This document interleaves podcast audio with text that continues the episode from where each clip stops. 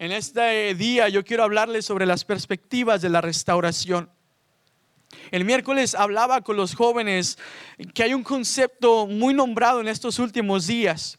Eh, que hemos escuchado ya por varias semanas quizá acerca de la nueva normalidad o de new normal como se dice en inglés. Todos están con la expectativa de qué es lo que va a ocurrir después de que todo esto termine, qué es lo que va a pasar. ¿Acaso podremos tener la oportunidad una vez más de salir con libertad, de enviar a nuestros hijos a la escuela como solían hacerlo? Es natural que tengamos todas estas preguntas, pues ya llevamos casi dos meses de este encierro parcial o total. Pero en medio de todo esto, yo creo que como pueblo de Dios nos hemos hecho también esta pregunta. ¿Cuándo será el día en que podamos regresar una vez más a la casa de Dios? ¿Será todo igual? ¿Será posible que, que, regresemos sin el temor a contagiarnos y que pueda estrechar la mano de mis hermanos? ¿Será posible que pueda abrazar a todos aquellos que vean tan pronto yo llegue a la iglesia? ¿Será posible que pueda eh, reunirme una vez más con todos y adorar el nombre del Señor? Hace días alguien venía aquí al templo y tan pronto entró por las puertas del santuario, se recostó sobre las sillas que estaban aquí y me decía, hermano, es que yo extraño tanto estar en este lugar. Después de que oramos por esta persona con lágrimas en sus ojos, me decía, sabe, ya hasta llora, eh, añoraba llorar aquí en la casa de Dios. Sí le lloro a Dios en mi casa, sí oro a Dios en casa, pero no es lo mismo. Cuando esta persona me decía esto, yo podía comprender cuán importante es que nosotros nos reunamos y vengamos al santuario a buscar el rostro de Dios. Si bien es cierto, la iglesia no es un edificio y somos nosotros. Si bien es, cierto que Dios vive en nosotros, también es cierto porque la palabra podemos ver la importancia de congregarnos, la importancia de reunirnos todos juntos como hijos de Dios para adorar su nombre es importante que nosotros tengamos comunión eh, entre hermanos. Pero ahora con todo este encierro, ahora con todo esto que hemos estado viviendo, yo creo que más de uno de los que están viendo este, este video podrán decir, yo añoro estar en la casa de Dios. Añoro y deseo que las reuniones vuelvan eh, y, que podamos salir y podamos regresar eh, y podamos reunirnos una vez más todos juntos. ¿Sabe? Esta situación que estamos viviendo tiene mucha similitud con la historia del pueblo de Dios. Cuando fue llevado cautivo a Babilonia por 70 años en una tierra extranjera, sin poder reunirse en aquel templo edificado para adorar a Dios. Fue llevado cautivo por desobediencia. El pueblo fue llevado preso por sus faltas a Dios. Pero aún en medio de ese encierro, Dios quería hacerse presente en la vida de su pueblo. El Señor los llevó ahí para restaurarlos, para cambiarlos. Y desde que todo este proceso comenzó, que estamos viviendo en nuestro mundo, he escuchado múltiples predicadores. He tenido la oportunidad de compartir con amigos, ministros y pastores. Y también en una búsqueda personal con Dios he, podido comprender que el anhelo de Dios, aún en, su soberanía, por lo cual estamos viviendo, Él quiere tener un trato especial con su iglesia.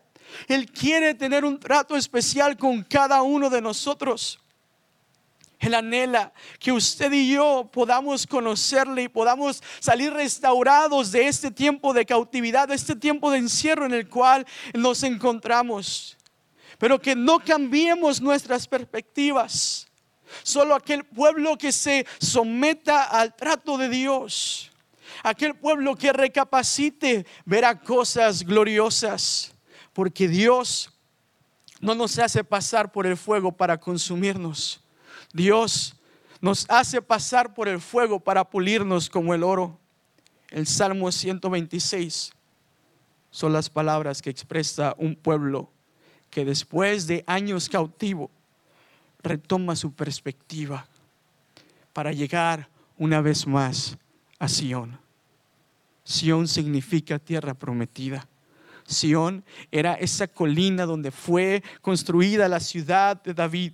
Sión es ese lugar donde se encontraba el templo, donde habitaba la presencia de Dios Dios quiere que salgamos de nuestra cautividad y que regresemos a Sion restaurados, es decir, que regresemos a su templo para experimentar una vez más su gloria. Pero para esto no podemos perder nuestras perspectivas. Y el Salmo 126 nos debe alentar a que si Dios hizo volver a su pueblo de la cautividad, lo puede hacer una vez más con nosotros. Y así podremos expresar lo que el pueblo entonaba en el Salmo 126. Yo quisiera mencionarle en este día esas perspectivas que el Señor no quiere que perdamos mientras nos encontramos en, en este encierro sin poder estar en su casa. La primera perspectiva que no podemos perder es de tener libertad. El Salmo 126, del 1 al 3, nos dice, cuando Jehová hiciere volver la cautividad de Sión, seremos como los que sueñan. Entonces nuestra boca se llenará de risa y nuestra lengua de alabanza. Entonces dirán entre las naciones, grandes cosas ha hecho Jehová con estos, grandes cosas ha hecho Jehová con nosotros, estaremos alegres. Muchos han perdido la noción de los días. Ya no saben si hoy es domingo, si es martes o es miércoles. Solo saben que es un día de culto porque están viendo este sermón. Inclusive algunos ya no saben ni en qué hora se encuentran porque este encierro los ha llevado a perder la noción de los días, la noción del tiempo. Inclusive a muchos los ha llevado a desanimarse, a sentirse deprimidos, ansiosos. Lamentablemente, hasta me he enterado cómo algunas personas se han quitado la vida porque han perdido la perspectiva de la libertad. No obstante, si el pueblo fue llevado cautivo, fue porque habían cometido gran pecado delante de Dios. Habían ignorado la voz de Dios por completo. En segundo de Crónicas, capítulo 36, versículo 12, usted puede ver y confirmar con su vista qué es lo que habían hecho ellos en contra de Dios. Contaminaron la casa de Dios y se burlaban ofensivamente contra los hombres de Dios. Estos pecados hicieron que la ira de Dios subiera y que provocara la cautividad de ellos. Como iglesia también hemos fallado. Como líderes también hemos fallado, como padres también hemos, eh, hemos fallado, como hijos también hemos fallado y, y, tenemos que preguntarnos, Señor, ¿qué es lo que hemos hecho para que Él pueda tener ese trato personal con nosotros, aún en este tiempo de cautividad, para que podamos salir restaurados y no perdamos esta perspectiva de libertad, así como el pueblo la tuvo, aún en esos momentos? Mientras se encontraba en Babilonia, pudieron escuchar como dijeron, ustedes serán libres. Y tan pronto ellos escucharon esto, a pesar de sus faltas, a pesar de su pecado, el Señor tuvo misericordia de ellos y pudieron expresar. Parecía que estábamos soñando después de escuchar estas palabras. Seremos como aquellos que sueñan porque podremos salir una vez más y ya no seremos cautivos ni presos en esta nación.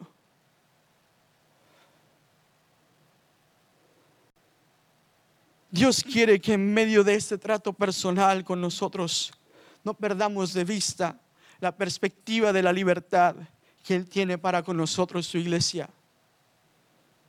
Yo ansío ese día en que podamos escuchar que regresaremos a su santuario. Yo no sé usted. Ansío ese día en que podamos regresar sin ninguna limitante sin ningún cubrebocas, sin el temor de contagiarnos y poder saludarnos y abrazarnos con la libertad que, que teníamos antes. Y quizá parecerá un sueño, pero esta perspectiva no puede perderse de nuestra vida. Esto significa que si el Señor tuvo misericordia del pueblo aún en aquel tiempo de cautividad, Él también quiere tener misericordia de nosotros aún en este tiempo de encierro y que podamos escuchar esta noticia y tan pronto la oigamos, la veamos en las redes sociales, nuestra boca se llene de risa y nuestra lengua de alabanza. Porque la libertad nos llevará a rendir alabanza a Dios. Así es. Cuando esto suceda, amados hermanos, yo estoy seguro que no nos quedaremos callados. Aún aquellos que quizá les daba pena decir algún amén o gloria a Dios mientras el pastor predicaba, elevarán su voz y darán gritos de júbilo porque escucharán una vez más esta oportunidad que tenemos de congregarnos, de regresar a Sion, de ver a Dios en su santuario. Y podremos elevar nuestras voces por aquello que el Señor ha hecho con nosotros. Podemos elevar nuestras voces como pueblo restaurado. Y haremos inclusive una realidad lo que dice el Salmo 50. Le alabaremos a Dios en su santuario. Le alabaremos en la magnificencia de su firmamento. Le alabaremos por sus proezas. Le alabaremos conforme a la muchedumbre de su grandeza. Le alabaremos al son de bocina. Le, alabaremos con salterio y arpa. Le, alabaremos con pandero y danza, con cuerdas y flautas, con címbalos resonantes. Le, alabaremos con címbalos de júbilo, porque nosotros respiramos y porque hemos sido restaurados y por eso le alabamos. Aleluya. La libertad nos llevará a que el mundo conozca a Dios el pueblo a ser llevado cautivo fue expuesto delante de otras naciones. Jeremías 22.8 nos dice, y muchas gentes pasarán junto a esta ciudad y dirán cada uno a sus compañeros, ¿por qué hizo así Jehová con esta gran ciudad? Fue un pueblo exhibido ante otros pueblos, pero ahora después de este proceso que estaban viviendo, después de la restauración, pudieron ser libres.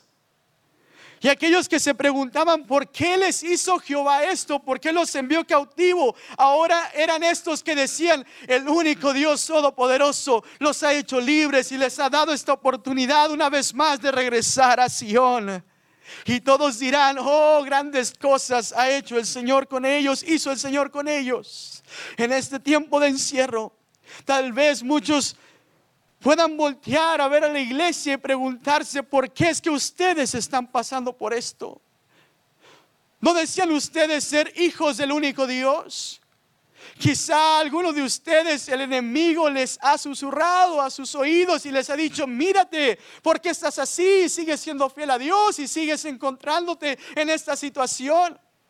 Y usted se ha desanimado, pero no pierda la perspectiva de la libertad. Porque tan pronto esto pase, podremos reunirnos una vez más y venir a su santuario y el mundo conocerá que grandes cosas hizo Dios con nosotros. El mundo verá que hay una iglesia que fue restaurada, que sí, también pasó por un proceso difícil, pero aquellos que se mantuvieron Aquellos que eh, se mantuvieron sus ojos en Dios serán motivo de testimonio, de que otros conozcan a aquel Dios que pudo hacer libre a su pueblo de Egipto, aquel Dios que pudo hacer libre a su pueblo de Babilonia, pero también aquel Dios que pudo hacer libre a su pueblo del COVID-19. Entonces dirán entre las naciones, grandes cosas ha hecho Jehová con estos, grandes cosas ha hecho Jehová con nosotros estaremos alegres. Otra de las perspectivas que no podemos perder es que volveremos a llenarnos de Él. Salmo 126, versículo 4 dice, haz volver nuestra cautividad, oh Jehová, como los arroyos del Negev. El pueblo sabía que aún había cosas que Dios tenía que hacer con ellos.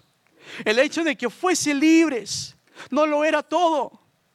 Ahora se encontraron con la sorpresa de que su ciudad, de que sus murallas estaban en ruinas, estaban derribadas. Mías capítulo 1, versículo 3 nos da un poquito de idea en, en cómo estaba el panorama. Dice, y me dijeron el remanente, los que quedaron de la cautividad allí en la provincia, están en gran mal y afrenta y el muro de Jerusalén derribado y sus puertas quemadas a fuego. ¿Cuántas veces no nos hemos sentido sedientos, secos, que necesitamos llenarnos de Dios? David en el Salmo 63 dice, Dios mío, Dios mío eres tú, de madrugada te buscaré. Mi alma tiene sed de ti, mi carne te anhela. En tierra seca y árida, y donde no hay aguas, para ver tu poder y tu gloria, así como te he mirado en el santuario. Este mismo deseo que tenía David en este proceso que se escondía en el desierto, es el mismo deseo que tiene el pueblo de Dios.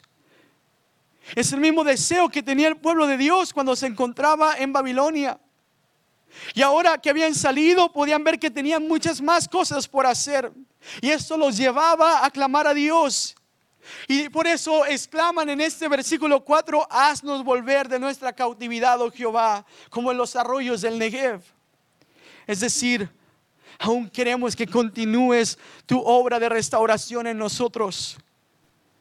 Y por eso ellos hacen referencia del Negev.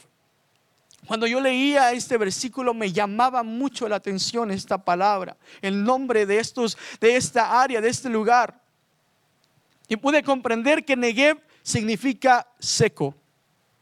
El Negev era una zona montañosa, muy árida, una zona en la cual muchos peregrinaron buscando aguas para ellos y para sus animales.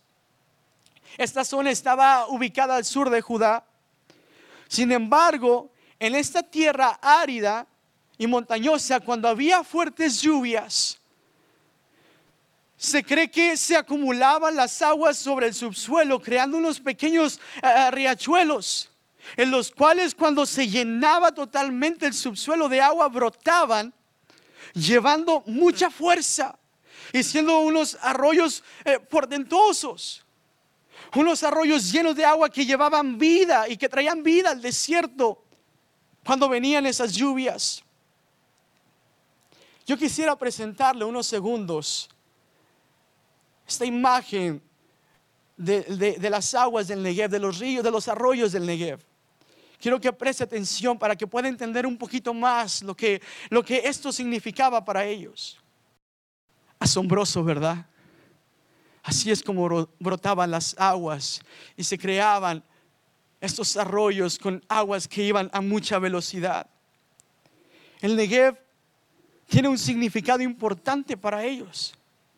Y aún ahora para nosotros podemos entender que el hecho de que seamos libres nos pueda llevar al santuario, nos pueda traer al santuario con nuestro corazón sediento, nuestro espíritu sediento, seco por todo lo que hemos pasado, por todo lo que hemos vivido. Pero así como Dios hacía llover sobre ese lugar, Dios hará llover de sus bendiciones sobre su vida, sobre mi vida, sobre la vida de cada uno de los que están escuchando. Isaías 41, 18 dice, las alturas abriré ríos y fuentes en medio de los valles. Abriré en el desierto estanques de aguas y manantiales de aguas en la tierra seca. Aunque, se, aunque en sequía se encuentre tu vida, el Señor hará derramar de su lluvia sobre ti. No pierdas esta perspectiva. Volveremos a ser llenos de Él. Volveremos de nuestra cautividad como los arroyos del Negev. Jesús dijo cuando caminaba sobre esta tierra en Juan 7:38, el que cree en mí, como dice la escritura, de su interior correrán ríos de agua viva.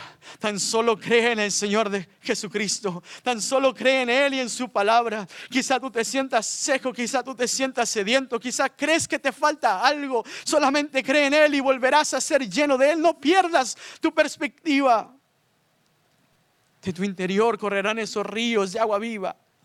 Serás lleno una vez más. Seremos llenos de su espíritu. Esta agua que corría del Negev eran aguas limpias. Las aguas estancadas son sucias. Las aguas estancadas contaminan. Pero las aguas que corren pueden ser suaves o estruendosas, pero estas siempre producen vida, trayendo sanidad a la tierra, trayendo vegetación. Esta agua que correrá en nosotros que nos llenará, traerá vida al alma angustiada. Esta agua que correrá entre nosotros traerá sanidad al alma enferma. Esta agua que correrá entre nosotros traerá restauración al alma quebrantada. Traerá salvación a todos aquellos que han pecado.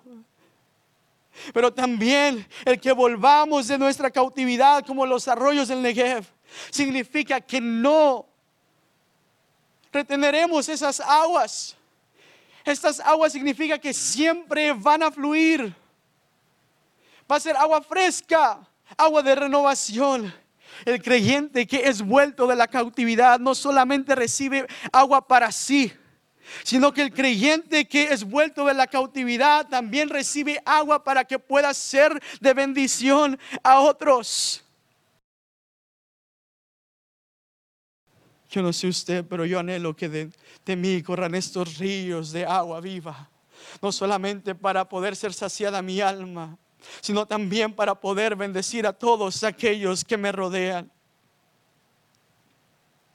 Por último, quiero hablarles sobre la perspectiva de cosechar gozo. No debemos de perder esta perspectiva. Las lágrimas son parte fundamental para que podamos decir, ahora tengo gozo. El pueblo de Dios, mientras estaba cautivo, se lamentaba, lloraba, anhelaba esa libertad que antes tenía, anhelaba la oportunidad que tenía de poder congregarse y de adorar el nombre de Dios, de alabar su nombre. Yo sé que más de uno de los que nos están viendo anhelan esos momentos en los cuales puedan experimentar el gozo del Señor una vez más. Quizás han estado pasando por momentos muy difíciles. Quizás su familia, sus hijos, en sus trabajos han, han estado pasando por momentos muy duros y ha derramado lágrimas. Hermano, déjeme decirle, no pierda la perspectiva de cosechar gozo. Pero es necesario que para que experimentemos el gozo del Señor, derramemos nuestras lágrimas. El Salmo 137 nos habla cómo el pueblo se sentía. Dice, junto a los ríos de Babilonia, allí nos sentábamos y aún llorábamos, acordándonos de Sión. Sobre los sauces en medio de ella colgamos nuestras arpas. Y los que nos habían llevado cautivos nos pedía que cantásemos. Y los que nos habían desolado nos pedían alegría diciendo, cantándonos algunos de sus cánticos. ¿Cómo cantaremos cántico de Jehová en tierra de extraños? Es por eso que ahora, al meditar en las palabras del Salmo 126, los versículos 5 y 6 nos llevan a comprender que a pesar del llanto, podemos tener toda la seguridad de que vamos a cosechar alegría. Dice el Salmo 126, 5 en adelante, los que sembraron con lágrimas, con gozo, segarán. Irán dando y llorando el que lleva la preciosa semilla, mas volverá a venir con regocijo trayendo sus gavillas para cosechar gozo. Quiere decir que tuvimos que haber sembrado con lágrimas. El Salmo hace esta analogía de la siembra. Los agricultores están conscientes de que pueden llegar a tener una mala cosecha. Y cuán importante es la lluvia, cuán importante es el riego y tener cuidado de esa semilla que ha sido plantada. Se, requiere de dedicación y de esfuerzo y de mucho trabajo para poder ver el fruto de esa semilla. Y aún para aquellos que solo cuentan con pocas semillas, esto tiene muchísimo más valor porque si pierde la cosecha perderán todo, toda su entrada económica. Pero para esto, Dios se vale de este proceso en cada uno de nosotros. Así como los, los labradores se tienen que esforzar, así también nosotros tenemos que esforzarnos en este proceso a pesar de que hemos derramado nuestras lágrimas conscientes de que tarde que temprano, a pesar del sufrimiento, a pesar de nuestro trabajo, tarde que temprano cosecharemos gozo. Juan 12, 24 dice, de cierto, de cierto os digo que si el grano de trigo no cae en la tierra, y muere, queda solo. Pero si muere, lleva mucho fruto. Jesús hace esta referencia, haciendo alusión de Él mismo, que es, Él es ese grano de trigo que tuvo que caer a tierra y morir para llevar fruto. Y nosotros somos este fruto. Si nuestro Señor Jesucristo tuvo que morir, tuvo que sufrir para que pudiese ver el, el fruto de su sacrificio, ¿cuánto más nosotros?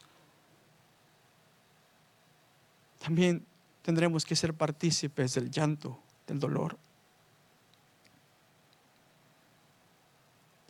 Pero del mismo modo que Él pudo ver este fruto, podemos ver este fruto siendo nosotros mismos esta prueba.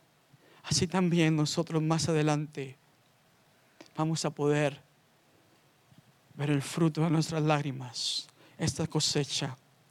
¿Sabe? Las lágrimas para muchos son sinónimo de debilidad. Muchos se abstienen inclusive de llorar porque si los, van, si los ven llorando, creen que se van a burlar de ellos, que, no, que van a decir que son personas muy débiles, que, no son fuertes y que, y que son muy vulnerables. Pero las lágrimas tienen beneficio para el ser humano. Las lágrimas sanan el cuerpo. Cuando lloramos, ayudamos al cuerpo a volver al estado de homeostasis después de, de haber sido alterado. Es por eso que después de llorar sentimos alivio, porque el cuerpo a través de las lágrimas ha desahogado todas las irregularidades que están en él. Las lágrimas el llorar también te libera del estrés. Es un analgésico natural. Nuestras lágrimas contienen hormonas y otros elementos que actúan como ese analgésico que necesitamos para mitigar el dolor, para quitar el dolor y relajarnos y liberarnos de todo ese estrés. Así que si para el cuerpo es importante el llorar y que broten lágrimas, de igual manera para nosotros como creyentes Dios se vale de los procesos de disciplina, de restauración, de dolor para hacernos ver que hay una esperanza de cosechar gozo en nuestras vidas. Porque nuestras lágrimas Dios no las ignora. Salmo 56, versículo 8 dice, mis huidas tú has contado. Pon mis lágrimas en tu redoma. ¿No están ellas en tu libro? Las redomas eran estos frascos en los cuales las mujeres que eran contratadas para ir a llorar en los funerales, conocidas como pleñideras, las ponían debajo de, su rostro. Y la mujer que tuviese más lágrimas en su redoma era la mujer que iba a recibir mucho mejor pago, porque habían llorado lo suficiente en ese funeral. Y David estaba consciente, el salmista estaba consciente que el Señor no ignoraba sus lágrimas. El Señor tenía escrito en su libro todas las razones por las cuales él había llorado y esos momentos en los cuales él había huido. el salmista sabía que el Señor tenía cada lágrima contada en su redoma. Qué hermoso saber que el Señor no ignora estos momentos en los cuales hemos llorado, hemos sufrido, nos hemos lamentado.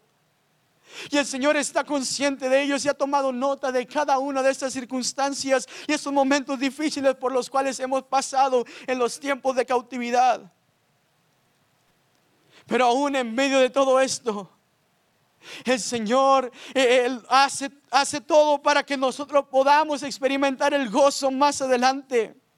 Pero para esto necesitamos aceptar ese proceso de restauración que Él tiene para cada uno de nosotros.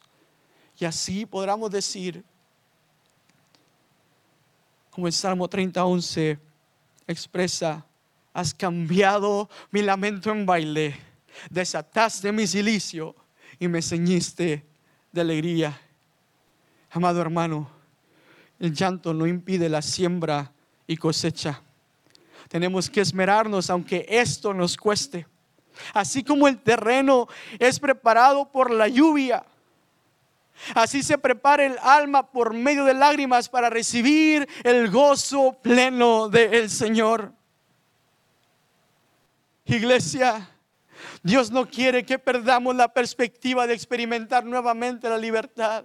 Dios no quiere que perdamos la perspectiva de volver a ser llenos por Él. Dios no quiere que perdamos la perspectiva de experimentar su gozo, de cosechar gozo. Pero entre tanto esto sucede, es importante que usted y yo le conozcamos. Es importante que usted y yo nos sometamos a su voluntad y aceptemos este proceso de restauración por el cual la iglesia está enfrentando. Y que anhelemos fuertemente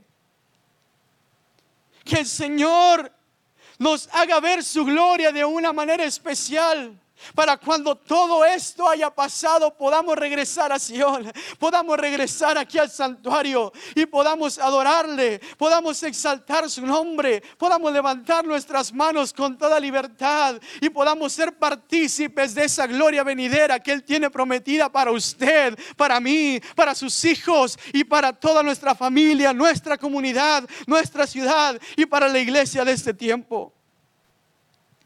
El pueblo en aquel entonces salió libre, pero se volvieron a sus malos caminos. Siguieron repitiendo los mismos patrones. No dejemos que esto ocurra con el pueblo de Dios en este tiempo, en esta generación. Que no se repita esta historia, sino que nos mantengamos con, con la perspectiva en nuestros corazones, en nuestro espíritu, para que así podamos ver la gloria de Dios sobre nuestras vidas. Yo no sé cómo se encuentra usted en este día.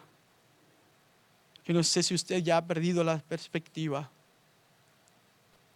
Pero quiero decirle que el Señor, en medio de todo este encierro, en medio de todo este proceso, Dios quiere mostrarle su mano y Dios quiere decirle que Él tiene algo todavía más grande para usted. ¿Por qué no cierra sus ojos ahí donde está? ¿Y por qué no le dice, Señor, perdóname si he perdido de vista estas perspectivas de la libertad, de llenarme de ti, de volver a cosechar el gozo y me he enfocado tanto en el dolor, en el sufrimiento, en las cosas que he estado viviendo?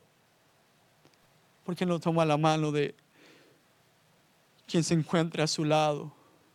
¿Y por qué no oramos juntos como iglesia y le decimos, Señor, aquí está nuestra vida? Aquí estamos delante de ti. Si tú quieres tratar con nosotros, aquí estamos y estamos dispuestos, Señor, a atender tu voz y, y, a pasar por este proceso sin ignorar lo que tú harás con nosotros. Sin olvidarnos, Señor, de tus grandezas y de todas tus promesas para nuestras vidas conscientes, Dios, de que tú harás maravillas entre nosotros y el día de mañana podremos salir libres y restaurados completamente. Y el mundo conocerá a mi familia, el mundo conocerá a mi iglesia, el mundo conocerá al cuerpo de Cristo como alguien que pasó por un proceso sin perder la perspectiva y que ha salido victorioso. Glorifícate, Señor, sobre nuestras vidas y que la paz tuya reine sobre cada hogar, sobre cada corazón. Que sigas trayendo esperanza y esta palabra venga, Señor, a ser un bálsamo de paz a cada corazón quebrantado. Y que podamos doblegar nuestro corazón a ti. Y podamos pedirte que seas tú el que vengas a examinar nuestras vidas y a quitar todo lo que estorbe. Para que podamos ser hallados perfectos, sin mancha, delante de ti. Ayúdanos Jesús a seguir adelante sin perder de vista lo que tú quieres hacer con nosotros. Te damos gloria, Señor. Amén y amén.